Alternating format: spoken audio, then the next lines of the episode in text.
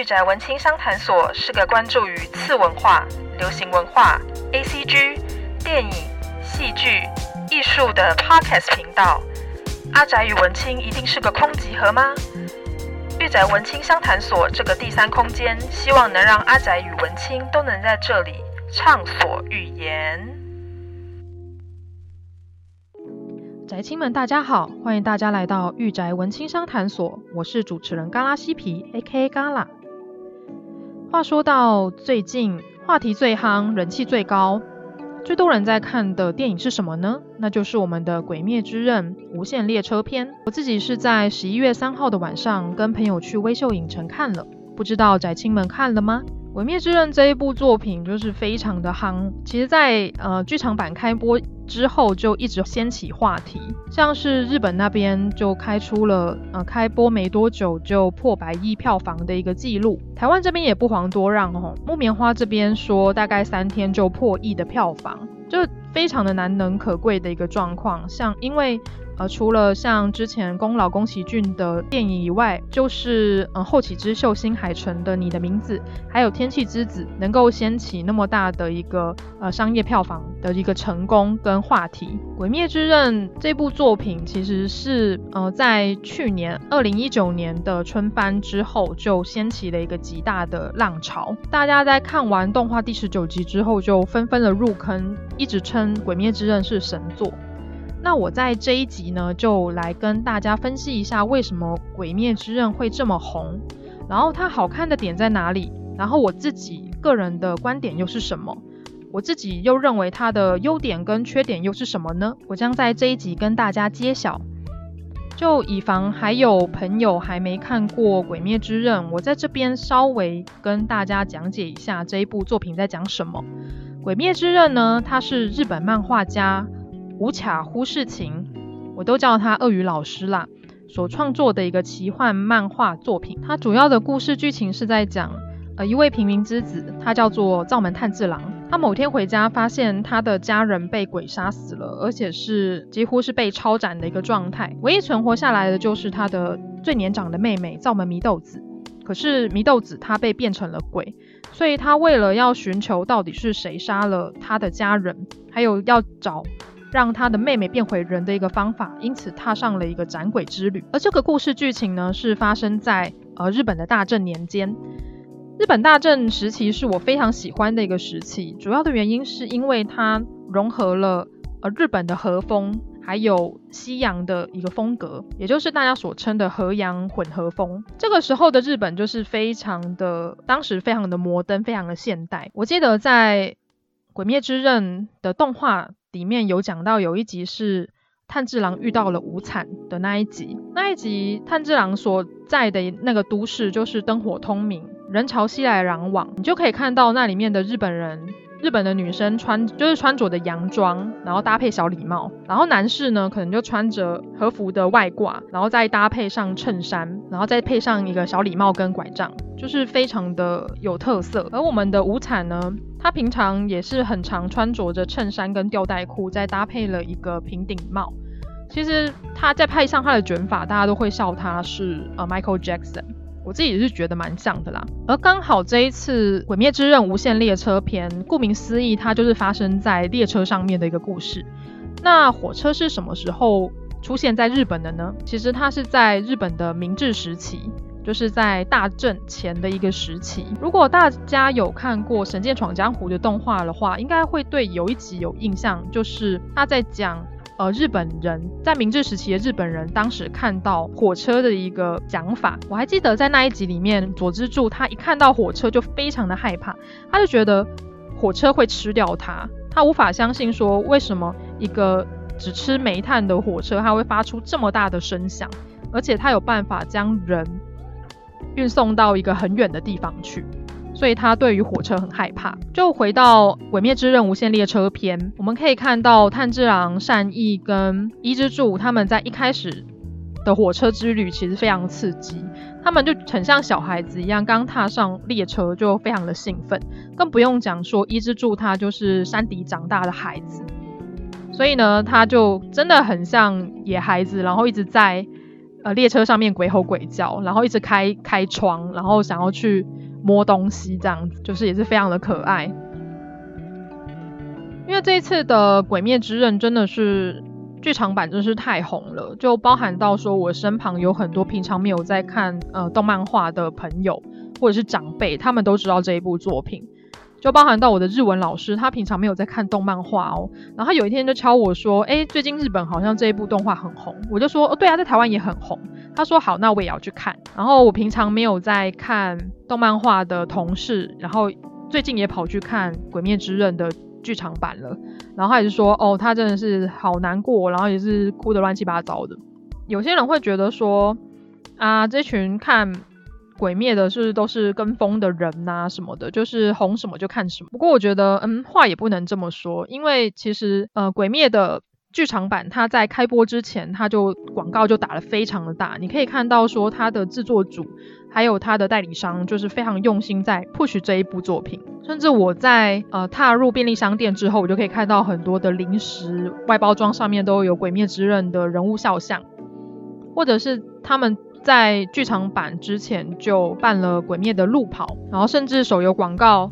里面也会讲说某某某手游跟《鬼灭之刃》联动，你就可以发现说哇，他们的宣传经费真的是非常的雄厚，也难怪大家都会说这个是经费之呼吸，钱之呼吸。不过也是因为这样子，《鬼灭之刃》从所谓的宅宅的圈子，踏入到了一般人现充也会接触到的一个世界，我觉得也是这样才有办法收获一个这么大的商业利益吧。我也不会去谴责那些呃跟风的人，我们反而要去感谢他说，哎，也因为他们让更多人知道了这部作品。先跟大家说，我的漫画的进度是看完的，然后动画第一季也看完，然后在十一月，然后也看完了剧场版。其实我一开始，呃，因为呃《鬼灭之刃》的动画是二零一九年的春番嘛，我大概是到夏天才开始看的。一开，老实说，一开始这一部的剧情并没有打中我，主要的原因是因为，呃，我觉得它就是一个 Jump 系的一个王道的漫画，就是一个少年剑士为了要为家人复仇，然后为了要找寻让他妹妹变回人的一个方法，然后慢慢变强的一个故事。不过呢，在看动画的时候，我动画一开始是觉得说它的动画剧情前段很拖沓，就是剧情节奏太慢了。不过呢，到蜘蛛山的那一篇开始，我就觉得，哎，慢慢开始变好看了。好看的点是在于说炭治郎变强，然后柱也出现了。另外就是。他的反派，也就是鬼，就是磊这个角色塑造的，我觉得非常的成功。大家为什么会说十九集是神作呢？主要的原因在于说，你在前面可以知道说，磊他的家人并不是真正的家人，他因为一心希望有家人，所以他就把其他的鬼变成了他的家人，所以他的家庭是一个虚幻的存在。然后对比到炭治郎跟祢豆子，他们是真正有血缘的兄妹，他们又彼此扶持。然后最后场景就转到了炭治郎跟炭治郎的母亲在看着他的父亲跳舞的那一段，那一段用有一点半 3D 的方式去描写父亲跳舞的一个样子，动作非常的流畅，而且非常的优美。然后再带到炭治郎的表情，我就觉得。啊，真的是很棒！最后，祢豆子使出了血鬼术，然后来帮助他的哥哥。炭治郎也用出了他的大绝火之神神乐，再配上 ufotable，就是制作组精心安排的一首歌曲，也就是《灶门炭治郎之歌》。那个歌一出来，有点悲伤的嗓音，优美的人声出来，然后搭配那么热血的一个画面。那种强大的反差感跟冲突感，却又饱含情绪的张力，就大家一看到那边就集体的高潮了，就是哇，这一段描写的真的是太好了。因为平常我们在看一些动漫画，在就是 BOSS 决战的时候，他们会用比较慷慨激昂的音乐，可是呢，ufotable 他们很聪明的使用了，就是单纯的一个人声的。一个歌曲，甚至有点苍凉，有点哀伤，来讲炭治郎跟他的唯一的妹妹祢豆子的一个故事，我就觉得啊，真的是太棒了，真的是非常杰出的一首，也难无怪乎大家看完十九集就会把呃《鬼灭之刃》视作是一个当时代的一个神作的原因。不过当然也会有很多呃批评的人会认为说，呃《鬼灭之刃》这一部作品其实它就是强在。它的动画很厉害，他的漫画其实没有那么的厉害。呃，我自己的感想呢，因为我动漫画都有看嘛，就首先我来先来跟大家聊聊《鬼灭之刃》的动画制作公司，也就是 ufotable。如果大家对 ufotable 不那么熟悉的话，其实我讲一部作品，大家应该略有耳闻，也就是我的亚瑟王绝对不可能是女生的 Fat Stay Night。Fate Stay Night 它一开始是一个十八禁的游戏，不过在呃行月这个公司 Type Moon，他们就后来就出了一个 Type Moon 的世界观，之后 Fate 系列也出了动画，就是由我们非常大名鼎鼎的 ufotable 所制作的。虽然 ufotable 它之前曾经被人家爆出一些不好的新闻，例如说它有逃漏税啊，或者是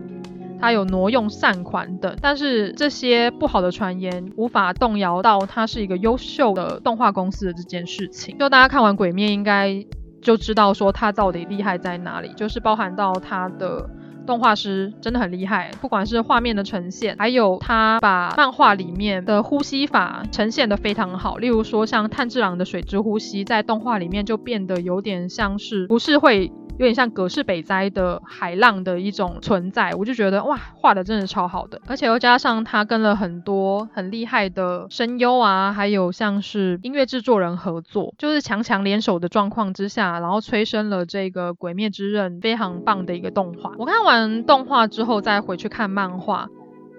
当然无抢乎世情老师、鳄鱼老师他的。呃，写故事的功力是非常强大的，但是我们同样也可以看出鳄鱼老师他的一些缺点，例如说他的分镜其实非常的单调，你会发现到说鳄鱼老师的分镜其实都差不多都是那几个，就连角度也都颇单调。另外就是他的战斗画面就大概是那个样子，所以像不管是在后半段的柱在打上弦的鬼那种。最终大决战的地方，就算角色用出呼吸法大大绝，你还是会觉得有一点无聊。主要原因是在于说，他画出来的战斗的场景比较单调，然后魄力比较不够这个样子。我觉得可能也是因为鳄鱼老师他是他画少年漫画的历程还没有到很长。不过呢，在剧情的方面，我不得不夸赞，就是鳄鱼老师他在剧情描写的功力很厉害。例如说，像是《鬼灭之刃》一个很大的特色在于说，他角色的刻画很细腻，每个角色的内心都有他自己的一个课题，不只是鬼杀队或者是主，人类有这些情感，鬼一样有这些情感，因为鬼他们以前也是人。在后半段的上弦之战的地方，都会带入到呃上弦他们成为鬼之前的一些故事，还有为什么他们会成为鬼，他们成为鬼的理由是什么？是为了长生不老吗？是为了强大吗？是为了力量吗？还是为了感情呢？我觉得鳄鱼老师在讲人跟鬼之间的故事，其实非常的深刻，就甚至看到最后会有一点想掉泪。忘了跟大家说，我这一集会爆雷，就如果在意被如果在意怕被雷到的朋友们，请先到叙述栏去帮我看一下，就是时间轴，我会在时间轴那边做个防雷线，然后跟大家讲说。诶，哪些段落有雷就请避开。我自己在看漫画，因为我看我漫画看完了，我自己看漫画最喜欢的段落就是花街篇。主要原因是在于我很喜欢音柱与随天元。主要原因就是，嗯，我喜欢大男角色，又加上他是一个很风流倜傥的角色，我就很喜欢他。之后的部分的话，我发现，呃，风柱、玄弥跟石弥的故事也让我非常的喜欢，可能是在于说我本来就很喜欢兄弟之间的故事吧。然后另外就是，嗯，玄弥真的很可爱，他有股反差萌的感觉。然后当然鬼的故事也是不容小看的，像是我觉得上弦的鬼的故事都超级精彩。例如说像是一窝座的故事，我就很喜欢。他在讲说，诶，一窝座他还是人的时候，有曾经喜欢的一个女孩，她曾经是一个很正直的一个角色，可是她是如何被人家陷害。当然我在这边不会讲太多，就留着大家去看。然后另外就是呃童魔，童魔也是另外一个上弦的鬼，非常的强大，也非常的邪恶。虽然他的外表就是很美型，然后看起来有点天真无邪，可是呢，他他就是一个很邪恶的角色。我看他的故事之后，我就会发现说，哦，其实他就是一个嗯愉快犯吧。关于愉快犯的解说，大家也可以去听一下我跟画画还有大酸梅之前在。御宅读书会第一集里面讲到的部分，你会发现说，呃，童魔他就是一个天生的恶，只是他没有想，他不知道那个是恶的一个存在，他就是为了愉悦而去做这件事情。他杀人并不是为了钱，不是为了利益，也不是为了感情的纠葛，他就只是单纯的觉得开心。这种绝对恶的存在，我觉得，嗯，是非常吸引人的一个恶意的一个条件。当然，他后来跟蝴蝶人的针锋对决那边，我觉得超级精彩的，很好看，大家可以去看。然后最后是呃上弦一的故事。上弦一的故事，我觉得非常的精彩，也非常的悲伤。它里面有讲到说，呃，到底真正的强大是什么？为什么要成为鬼？当人不好吗？当然，成为鬼你会获得很多，例如说你会永恒不朽的生命。你会有一个绝对的力量，你不再会因为生老病死而感到恐惧。所以你看到一个为了绝对的强大而选择鬼之道的人，还有另外一个很强大的剑士，可是他还是决定当个人，这之间的价值观的冲突。我觉得超级好看，看完的当下会觉得，嗯，其实很多鬼的故事，你在看完之后，你会开始慢慢的去同情他们，就会想说，哎，其实他们并也不是这么坏的家伙啦。所以我觉得鳄鱼老师在描写角色的过去的这一点，我觉得非常的成功。而至于他的弱项的地方呢，刚好就是由我们的动画制作公司 ufotable 帮他补足了。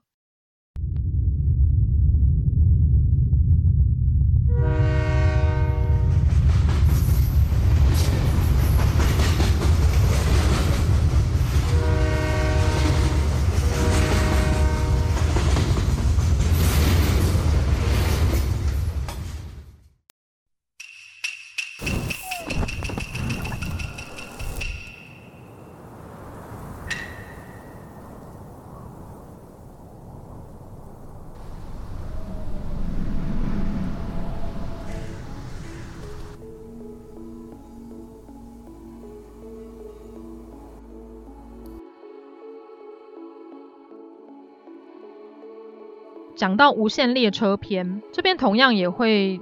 爆电影的雷。如果有介意的朋友们，就是麻烦请斟酌收听。无限列车篇呢，其实在看漫画的时候，我对无限列车比较没有那么有感觉，因为主要原因是在于它的篇幅很短，而且我对炎柱就真的还好。呃，炼狱性兽狼，我觉得他是一个非常有趣的角色，他是一个非常正义凛然的角色。你光看他的外形，你就会觉得哇。这个家伙感觉就是一个阿尼基，就是一个大哥的一个形象。当然，在故事剧情里面，他同样也是一样的存在。他的外貌跟他的个性是一致的，他没有所谓的反差萌或者是一些表里不一的状态，他就是表里如一。而且他后来还决定要收炭治郎当他的。徒弟就是一个很照顾底下的人啦，就是真的是一个很棒的大哥。在剧场版里面，我们一开始就可以看到说，哇，ufotable 在做背景跟作画的方面真的是非常的用心。你看到他们真的是砸了很多经费在里面啦，你就可以看到哇，他有用一些半三 D，而且他的背景的描绘非常的细腻。就完全不枉为是一个剧场版的一个等级。它故事就是在讲说，炭治郎一行人跟岩柱就是踏上了这个无限列车，他要找寻在这个列车里面出现的鬼。之后呢，他们就遇上了。下弦一，也就是夜梦。而夜梦这个角色呢，他的邪鬼术就是将人，就是将人类拖入梦境，然后再派他的手下去破坏，就是陷入梦境的人的一个精神核心。因为漫画的篇幅很短。所以我们可以看到说，ufotable 他们要把这么短的一个剧情变成两个小时长的一个电影，将近呃四集的动画。那他要怎么样去做呢？所以他有加入了一些原创的剧情，或者是将漫画里面的剧情再做延伸。例如说，我们可以看到他花了很大的一个篇幅在讲，呃，陷入梦境的炭治郎、炼狱、善意、伊之助他们的精神核心世界是什么？像是陷入梦境的。炎柱他就梦到了他跟父亲还有弟弟的一个相处的状况，而他的精神核心的世界呢，就是一个熊熊燃烧的火焰。而炭治郎呢，炭治郎他的梦是回到了他的家人都还存在的一个世界观。假设他的家人没有被鬼杀死，那他会变成什么样的人呢？他是不是还在雪地里面烧炭捡柴的青年呢？工作之余就陪着弟妹玩耍，然后帮忙妈妈做家务，然后享受天伦之乐。我觉得就是这种朴实无华的快乐吧。我觉得这也是炭治郎所向往的，就是每个人的美梦其实都不一样，但是这一切都是夏贤一所制造出来的一个幻想，就是用包裹着糖衣的美梦，然后再植入噩梦。他最喜欢看到的就是人类因为大梦初醒做噩梦的那个痛苦的表情。炭治郎他最后发现到说，哦，原来他真的就是在做梦。因为他知道他的家人已经回不来了，如果可以，他也希望可以停留在这个梦中。可是呢，他知道这些都是过去式。他现在唯一的目的就是要让祢豆子，他唯一的妹妹变回人类。所以当炭治郎自己独白说：“如果可以的话，我也希望我可以停留在梦中啊。”那一段听起来就是额外的心酸。然后包含到说，炭治郎他在雪地里面准备要跟他的家人告别，他的最小的弟弟六太跑了出来，就跟他说：“哥哥不要走，不要丢下我们。”那一段一出来，真的是非常的难过。然后当然我们后来也可以看到炭治郎的决心，就是我不能留恋于过去，我不能留恋于过去的美梦，因为他知道现实的残酷，所以他必须要去面对。我们就可以知道说，炭治郎的内心真的是非常强大，就包含到说后来有讲到说炭治郎的精神核心世界就是一个一望无际的天空，然后非常清澈的水，天空就照映在那个水岸上面。由这个精神核心所呈呈现出来的世界，我们可以看到说炭治郎这个角色是多么的正向。他是一个正能量爆棚的一个角色，就包含到说他在无限列车篇一开始，他就会去帮老奶奶搬行李呀、或者是当他被自己被捅了一刀，伊之助要帮他报仇的时候，他会说：“伊之助不要这样，你还是要去救那一个人。”他不希望有任何人伤亡的这个部分，我会觉得，嗯，炭治郎他的确是一个蛮圣母的角色啦。就我自己。而言的话，通常这么正能量的角色，通常不会是我的本命，或者是我非常非常喜欢的角色。在无限列车篇里面，我觉得，嗯，伊之助所呈现出来的样貌才是我觉得比较像正常人的一个样子。可能是因为，嗯，可能年纪也大了吧，也看过了很多作品，所以会觉得说，嗯，我喜欢的角色是比较有人性、比较人味的一个角色。什么叫做比较有人性？跟比较有人的感觉的角色呢，就是我喜欢的角色呢，他是处于一个比较灰色地带的角色。他有，他可能是好人，但是他也会做坏事。他是坏人，但是他也有可能会洗白的一个状态。所以像是炭治郎，或者是像炼狱杏寿郎这个角色，对我而言就是一个超级正面，像太阳的一个角色。当然，我们现在所身处的世界是多么的险恶，甚至因为疫情影响。我们每个人都过得有点苦哈哈的，所以看到这么正面的角色，他们带给我们的正能量，我们会觉得我们的心灵好像被洗涤了一样。当然，也是因为现在实在有太多小朋友在看《鬼灭之刃》了，所以我也是希望说，这群小朋友看了都可以将炭治郎当做一个偶像啦，就是会让。长辈们说啊，你真是个好孩子。我觉得，嗯，探长就是一个很好的榜样。话题回到无限列车篇，我最喜欢的地方，关于火车跟妖怪之间的连结，其实从日本的民间传说之中就有火车这个妖怪。传说中火车卡夏，它是来自于地狱的使者。当火车一出现的时候，它身旁会出现熊熊燃烧的业火。要是一个人生前他做了太多的坏事，罪恶滔天，那火车就会出现在他的葬礼之上。当火车一出现的时候，它就会带来狂风暴雨，它会用大风掀翻棺材，并且抢走那个罪恶多端的人的尸体。最后，死者的灵魂会被带到阴间，而至于在棺材里面的尸体呢，则是会被火车撕裂。最后任意丢在野外的树上以及石头之上，所以呢，火车它也被称为地狱来的使者。不过呢，虽然这日本的汉字写叫火车，但是它跟我们现在看到的，呃，像是无限列车号或者是像 JR 新干线的那种火车，电车是不一样的，它不是那种人工制造的产物，一节一节的交通工具。传说中的火车呢，它是一个长得像猫的妖怪，也就是有人说它是日本传说之中的猫鼬，看起来很邪恶的大猫。突然这样听起来好像火车这个妖怪感觉就不那么可怕了，是不是很有趣呢？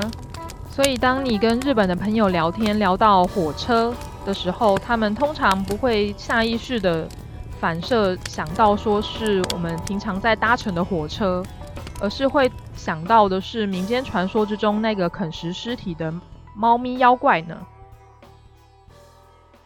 我最喜欢的地方应该就是下弦一，就是魇梦他跟呃列车合体的那里吧。当他开始跟列车合体的时候，你可以看到 ufotable 用很多有点半 3D 的一个动画来呈现说他们合体的一个状况。他就把那个列车变成了一个他身体的一个部分，你可以看到很多有机物开始在列车里面展现出来。然后甚至他将列车的内部变得有点像是人的身体里面有很多蠕动的东西，然后甚至有触手的呈现，这些都是漫画看不太到的，我觉得非常的有趣。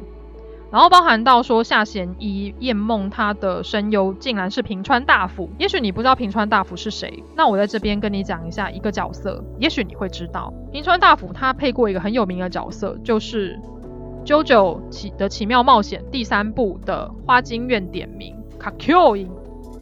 很难想象吧？就是像花京院那么 man 的一个声音，然后再到下弦一魇梦那么迷幻、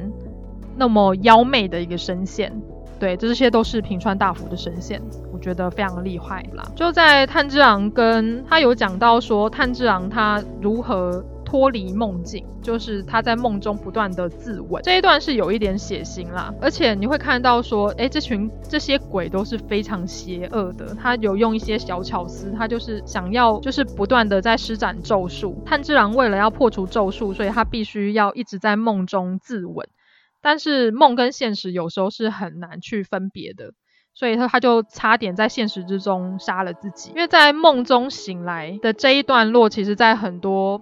不管是电影或是动漫画里面都有呈现过，就是你要在梦里面自杀，你才能醒来。但有时候梦跟现实就是太难以去分辨了。我觉得这个就是下弦一他狡诈的地方。不过还好，伊之助跟炭治郎他们两个。就是合作的非常的好，所以呢，我就觉得，哎，这一段其实非常的精彩，就包含到后半段的一窝座出现跟炎柱的战斗，那边也是非常的精彩。因为其实漫画里面，我记得一窝座跟炎柱之间的战斗是非常的短暂的一个篇幅，大概才几话而已吧，可能就三话四话左右。所以我当时在看漫画的时候没什么感觉，就突然一窝座出来，然后就这样，岩柱就死了。我就觉得哈，到底是怎么回事？怎么这么的快？为什么他就突然出现了一个上弦的角色，然后我们伟大的炎柱就死掉了？他的画面也太少了吧？但是在 ufotable 的制作下面，其实一窝座跟炎柱之战其实还蛮长的一段时间，而且还蛮精彩的，所以大家都会说这一段很燃。我们就会看到说，炼狱杏寿郎他是多么的品格高尚，因为一窝座他就会一直跟他说。你明明那么的强，但是你就是碍于你是人类的身体，你可能有可能是在很年轻的时候就死掉。你为什么不成为鬼呢？成为鬼之后，你就不怕死亡了，你甚至还有永恒不朽的肉体。你有了永恒不朽的生命之后，你就能达到武艺高强的境界。他就是不断的在鼓吹炼狱成为鬼。可是呢，炼狱就跟他说，demo kotowaru，他就是直接拒绝了他。他就跟他说，因为我讨厌你。我不喜欢你的价值观，所以我还是人，我不会成为鬼。对，炼狱杏寿郎就是这么直接、这么有正义感的一个角色，所以在观看的时候，其实观众们可以很容易的去了解，很容易的为炼狱加油。鬼灭之刃就是一个。嗯，善恶非常分明的一个作品，就是鬼很狡诈邪恶，鬼杀队跟主是非常品格高尚的一个存在。虽然他们有很多怪人啦，但是基本上大家都是品格非常好的。然后也没有什么背骨仔啊，或者是黑化的人。就最后的大战非常的精彩，就是精彩到说，哎，我觉得 ufotable 真的是花了很多心思在做这一段。我记得最后有一幕是，呃，岩柱跟猗窝座最后打得不可开交，然后甚至你会觉得，因为岩柱他不断在使出他的大绝，你会觉得说，哎，虽然他伤得很重，但是他还是有胜算的。你就可以看到说。岩柱他用他最后的生命，然后想要杀掉这个鬼，他是很有可能会赢的。我那时候看的时候，我还想说，该不会 ufotable 他要去改漫画的走向吧？该不会真的最后一窝座就输了？那后来的剧情要怎么演？不过后来，嗯，还是跟漫画一样，岩柱死去，一窝座胜利。不过一窝座也因为他要逃避太阳即将升起。因为鬼晒到太阳就会死掉嘛，他们最害怕的就是阳光，跟吸血鬼一样。所以呢，猗窝座就赶快连滚带爬的赶快逃到阴暗处，然后留留下即将死亡的岩柱。受重伤的炭治郎就要去追猗窝座，然后最后没有办法追到，因为他带伤在身。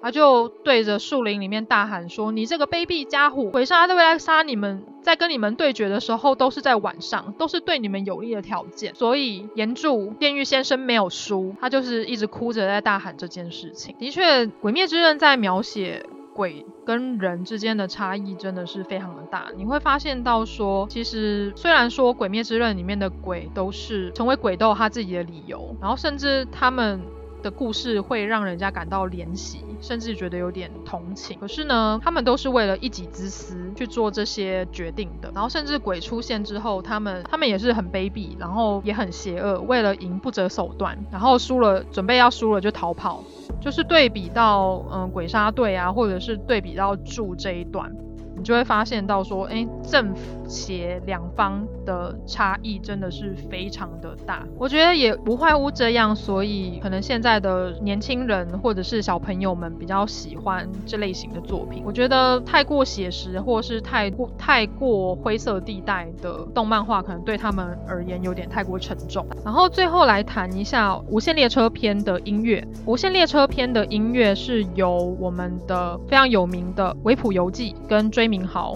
两位合作出来的一个成果。关于维普游记的话，如果大家有去听我跟侯利嘎仔还有跟花花一起合作的《魔法少女小圆》的那一集，有去听的话，我有在里面介绍到维普游记这个人物。我非常喜欢的，我非常喜欢维普游记做出来的音乐作品。主要原因是因为维普游记他其实他的小时候是在欧洲度过的，所以他小时候可能都会跟着家人去听。音乐会啊，或者是去听一些声乐，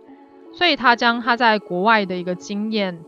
运用到日本的音乐里面。所以呢，他在作曲的时候，他就会融入一些欧式音乐、盛唐音乐的一个形式。所以我们可以听到说，《鬼灭之刃》里面很好玩的是，它有一些比较盛唐音乐，然后有一些人声的运用。而且维普游记他在作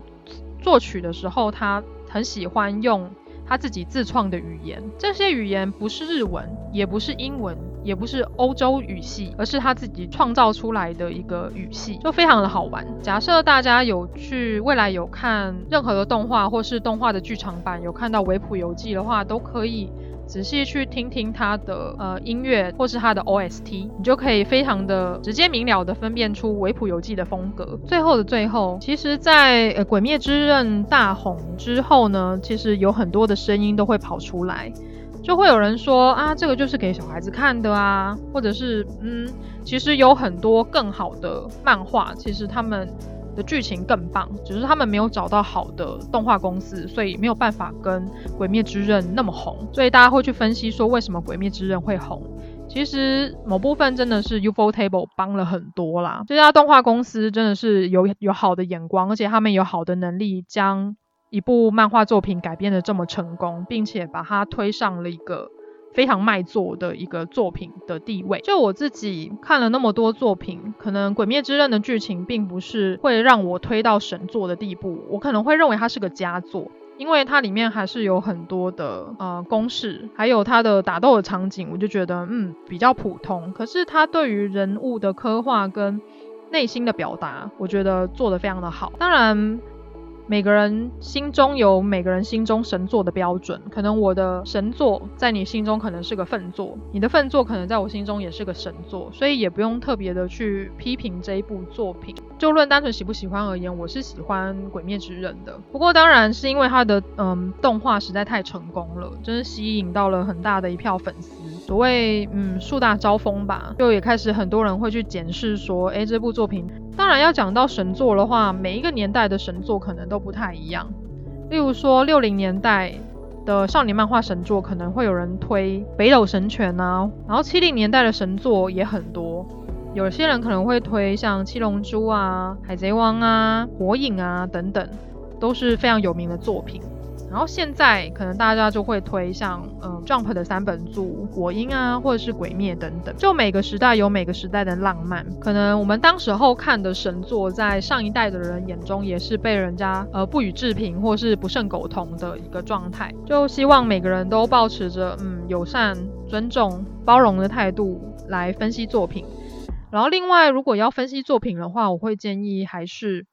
能提出正面的意见跟。反面的意见，就是两个合在一起，这样子会比较中肯，也比较有说服力。如果一面倒的去批评，或是一面倒的去呃捧这部作品，我自己是觉得是就是太过主观啦。如果你要当一个好的评论或是好的分析的话，我觉得要容纳容纳到正方意见跟反方意见，这样子会比较好。这个也是我未来一直在思考跟想要达到的一个目标。不过当然，像《鬼灭之刃》它。能够跨越年龄层的障碍，让那么多年龄层的朋友喜欢，也是很厉害的。就包含到说，现在可能很多国小生他们都非常喜欢《鬼灭之刃》。我有很多在。嗯，国中、国小教课的朋友们，他们都说，哦，他们班上的学生最近都超风靡《鬼灭之刃》的。就想当年，可能我们小时候也都是在看一些什么《神剑闯江湖》啊，或者是再看一些其他的少年漫画作品。就每个时代有每个时代的厉害的作品吧。当然，《鬼灭之刃》也完，漫画也完结了。最近的 Jump。很多大作都完结了，例如说像是排球啊、约定的梦幻岛跟鬼灭，我自己也是蛮期待说接下来的 Jump 三本柱会有什么样的发挥，是不是还有更好、更厉害的少年漫画作品出现？因为我从小就是少年漫画的粉丝嘛。从小看到大，当然希望说未来有更多有趣的作品、厉害的作品可以带到我们面前。我觉得这样子才能生生不息，这样才能让我们这些阿宅们继续看到老。现在的 Jump 也不太像可能十年前、二十年前那样子，就是一定要让漫画家画到七八十集才肯放过人家去退休这样子。现在的 Jump 基本上就是见好就收，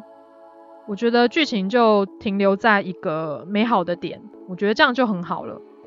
不然我也是在想说，万一炭治郎哪一天可能五惨打完，还有更强的鬼王出现，然后要等到炭治郎熬成柱。那我要看到什么时候呢？说不定要再演个呃十几二十集吧。所以我觉得现在呃《鬼灭之刃》它也是开了一个很很好的先例，就是它在一个大红的一个状态就收尾，就不会有所谓的烂尾的一个状况发生。我觉得这一点还不错，就值得效仿。好啦，那我对《鬼灭之刃》的一个点评跟分析就差不多到这边了。今年可说是《鬼灭之刃》最丰收、最黄金的一年。也因为剧场版《无限列车篇》开播的关系，引起极大的讨论热潮。据日本媒体的消息指出，日本知名的电影公司东宝株式会社，它有意将呃《鬼灭之刃》这部作品改编成真人版电影，而且并且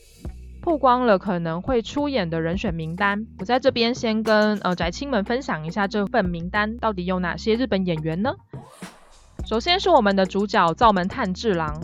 他有两位演员的候选，第一位就是演过我们《九九》第四部的山崎贤人，然后另一位就是我们的演过《神剑闯江湖》真人版里面的东次郎的神木隆之介。我们的祢豆子呢，传说是由我们千年一遇的美少女桥本环奈所饰演。我们的鬼王无惨呢，是由呃嘎骨头。如果大家有看过《飞翔吧奇遇》，或者是有在听一些视觉团，应该不会。不认识嘎骨头这号人物，我妻善逸是由呃平野紫耀所饰演，呃嘴平一之助则是由我们的抖 S 君吉泽亮所饰演，富冈义勇则是由佐藤健所饰演。蝴蝶忍是由我们是由我们的日剧女王石原聪美所饰演，不死川实弥呢，则是由演艺双栖的呃菅田将晖所饰演。灶门炭十郎，也就是炭治郎的父亲，则是由福山雅治所饰演。其实这个名单一列出来，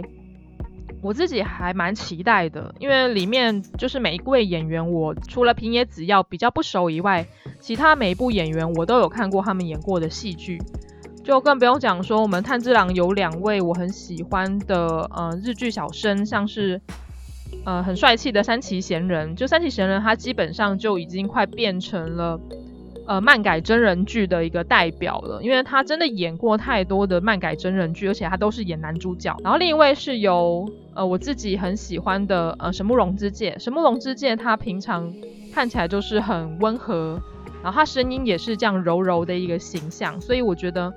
他来演炭治郎还蛮合适的，因为炭治郎就是一个呃正直阳光又很温柔的好青年嘛。所以如果三崎贤人或神木来比的话，我自己会比较希望神木隆之介来饰演炭治郎。祢豆子就是很无悬念的，就是我们超级可爱的桥本环奈。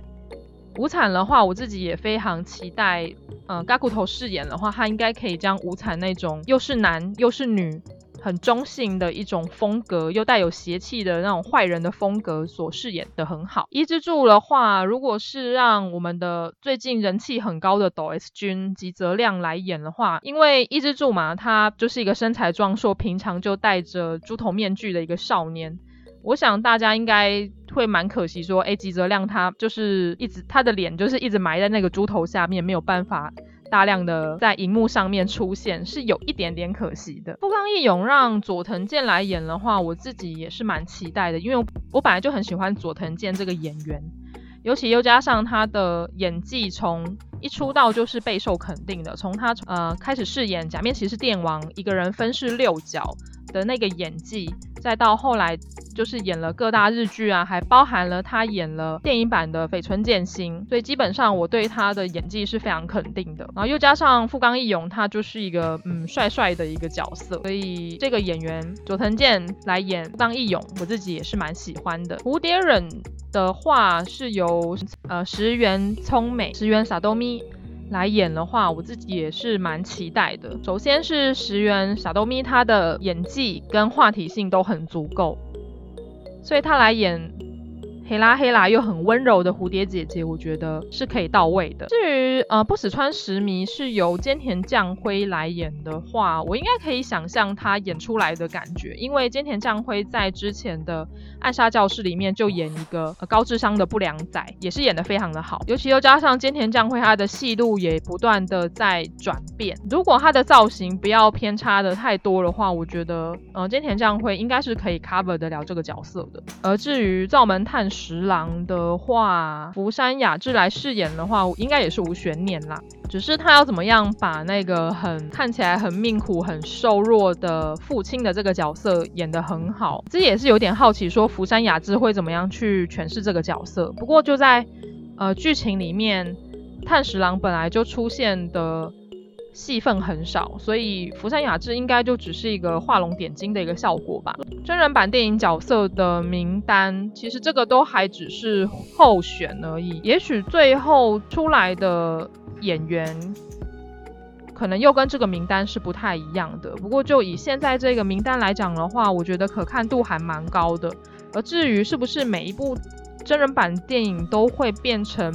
所谓的惨遭真人化，也就是可能一部很红的作、很红的动漫作品变成真人之后，它不管是还原度啊，还是剧情方面，可能都会跟原版相差很多，而导致原本的粉丝对于真人版电影。会产生一些失望的感觉，所以他们都会说：“哎，我喜欢的作品惨遭真人化了，我好担心哦。”的这一句话出现。因为《鬼灭》它里面的它是一个拿着刀杀鬼的一个世界嘛，所以里面也会有很多像呼吸法啊这种需要大量特效跟动画出现的的故事。至于说，嗯，这种动画呈现要怎么样才不会让电影看起来很尴尬？我觉得这就是很考验。电影制作组的一个地方。然后在这边跟呃各位宅青们预告一下说，说今年的十一月，我原本在上一集跟大家公告说，我可能会减更，就是会变成十天一更，也就是一个月大概只有三集 Podcast 会上架。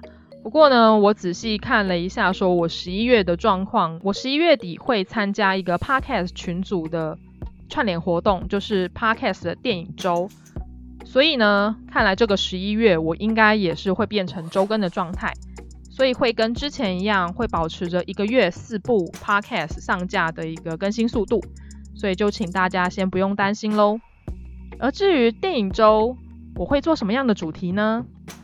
我会做的主题其实就跟我刚刚跟大家分享的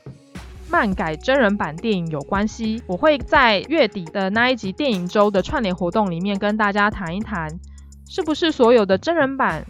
漫改电影都是惨遭真人化，还是那么多的漫改电影里面有一些其实是很厉害的作品，甚至它还超越了原作的存在？所以呢，我会在电影周串联活动里面跟大家讨论这件事情，并且我会将我看过的漫改电影分成三个类别，分别是我觉得改得不太好的，跟评价。有好有坏的中间的阶段，然后另外的是我大推，我觉得改的比原作还要厉害的作品来跟大家分析分享，就请大家不要错过喽。然后还有在去年的时候，其实呃，Good Smile Company 也就是好微笑公司他们。有一个系列就是在做 Q 版的黏土人嘛，我看完《鬼灭之刃》之后，我就非常的兴奋了，下定了《鬼灭之刃》里面的炭治郎跟祢豆子的黏土人。然后大概过了半年之后，他终于送到我家了。在拿到的时候，我是还蛮开心的。不过也遇到了一些问题，就是其实我家后来的东西实在太多了，我也没有足够的空间可以摆放可爱的炭治郎跟祢豆的黏土人。其实我就是一直放在盒子里面，还未拆封的一个状态。只是碍于我家的空间实在太小了，没有地方可以摆放，所以我想要将这两只炭治郎跟祢豆子的粘土人出售。如果你有喜欢《鬼灭之刃》这部作品，然后同时你也喜欢这两个角色的话，然后又对粘土人非常有兴趣，它的收藏价值又很高，有心动的宅青们欢迎可以到我的连接栏的栏位里面有我放的卖场的连接，可以点进去看一下。就想要跟各位宅青们讲说，目前一万下载数的感谢祭开跑喽！就请大家帮我到呃 IG 的叙述栏帮我点一下问卷连接，或者是到 FB、IG 有看到问卷连接都可以帮我点一下，花少少的时间将你的意见告诉我，也可以让我变得更好。或者是到 IG 的现实动态的 Q&A 专区，将你的疑问或是你的想法留言给我哦。也许未来有一天，我会在 Podcast 或者是在直播里面念出你的问题，然后再跟大家做个回应。就麻烦大家帮我填个问卷喽。另外，我的 IG 也改版了，不知道大家喜不喜欢最新的版型呢？欢迎将你的意见告诉我哦。如果你喜欢这一集节目的话，欢迎到 Apple Podcast 帮我按个五星好评。另外到 Spotify、SoundOn、KKBox。帮我按个追随关注，你就不会错过我最新的内容喽。也欢迎大家到 IG 跟扑浪来找我玩。就这样，我们下一集再见喽，YOLO。